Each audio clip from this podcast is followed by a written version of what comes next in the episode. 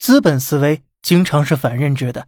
比如有些企业家明明很有钱，但他们宁愿给员工涨福利、买巨额保险，甚至去做慈善，也不愿给员工加薪，因为啊，他们要锁定这种劳动关系，永远让你饿不死也吃不饱。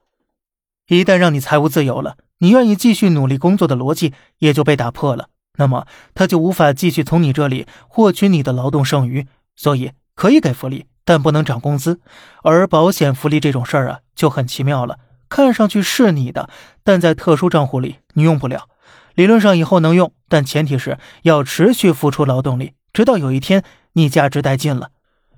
而这也是为什么我们总被画大饼，说未来每天只要工作四小时。每周三天，但实际情况是，六零后、七零后之前确实每周工作五天，朝九晚五，可以五十岁退休，有吃有喝，公费医疗，坐拥房产。现在呢，作为成功导师来指责年轻人的躺平，但是八零后、九零后、零零后却要持续九九六，持续内卷，延迟退休，人生大多数时间是和同事、客户度过的，而并非和自己的家人。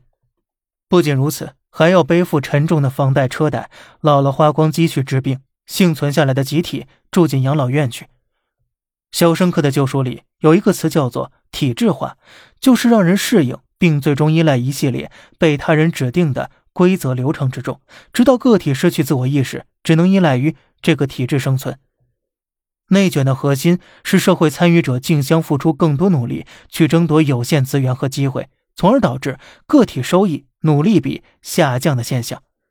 只有员工持续内卷，企业才能持续获得劳动剩余，而这就是资本思维不能说的秘密。好了，这里是小胖侃大山，每天早上七点与你分享一些这世上发生的事儿，观点来自网络，咱们下期再见，拜拜。